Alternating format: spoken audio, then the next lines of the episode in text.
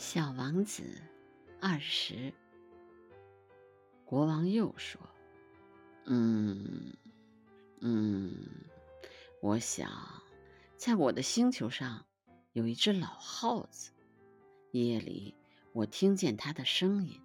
你可以审判它，不时的判处它死刑。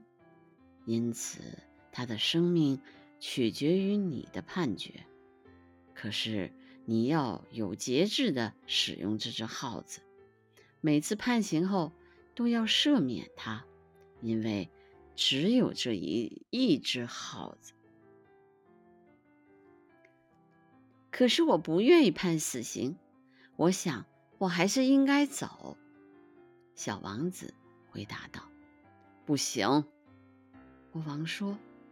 但是小王子准备完毕之后。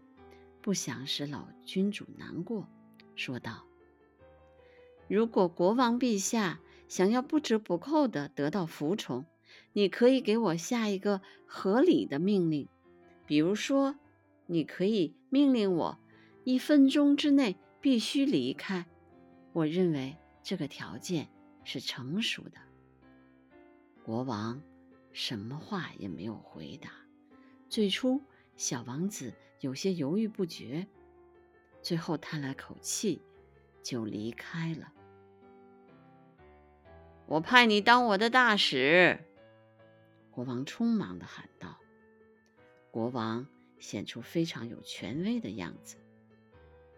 小王子在旅途中自言自语的说：“这些大人真奇怪。”